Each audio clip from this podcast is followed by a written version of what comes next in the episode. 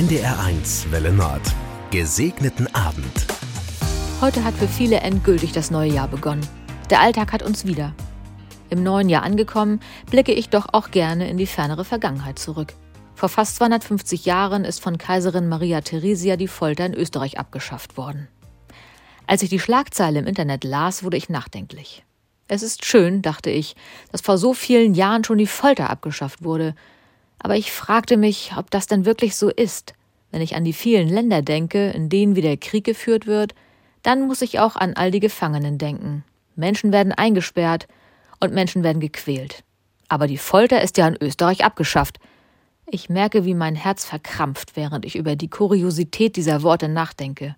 Und wie so oft, wenn mich so etwas beschäftigt, schaue ich in die Bibel. Im Matthäusevangelium lese ich Alles, was ihr wollt, dass euch die Leute tun sollen, das tut ihnen auch. Dieser Grundsatz der Nächstenliebe verbietet es uns, anderen Menschen Schmerzen zuzufügen. Die Bibel lehrt uns, Liebe und Mitgefühl zu zeigen und uns gegenseitig zu unterstützen. Ich wünsche mir Frieden, Frieden um mich herum und Frieden für die Welt.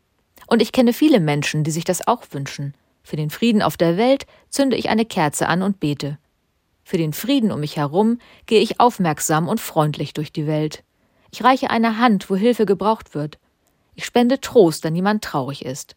Dass auch ich helfen und Frieden spenden kann, tröstet mich und zaubert mir schon jetzt wieder ein Lächeln ins Gesicht.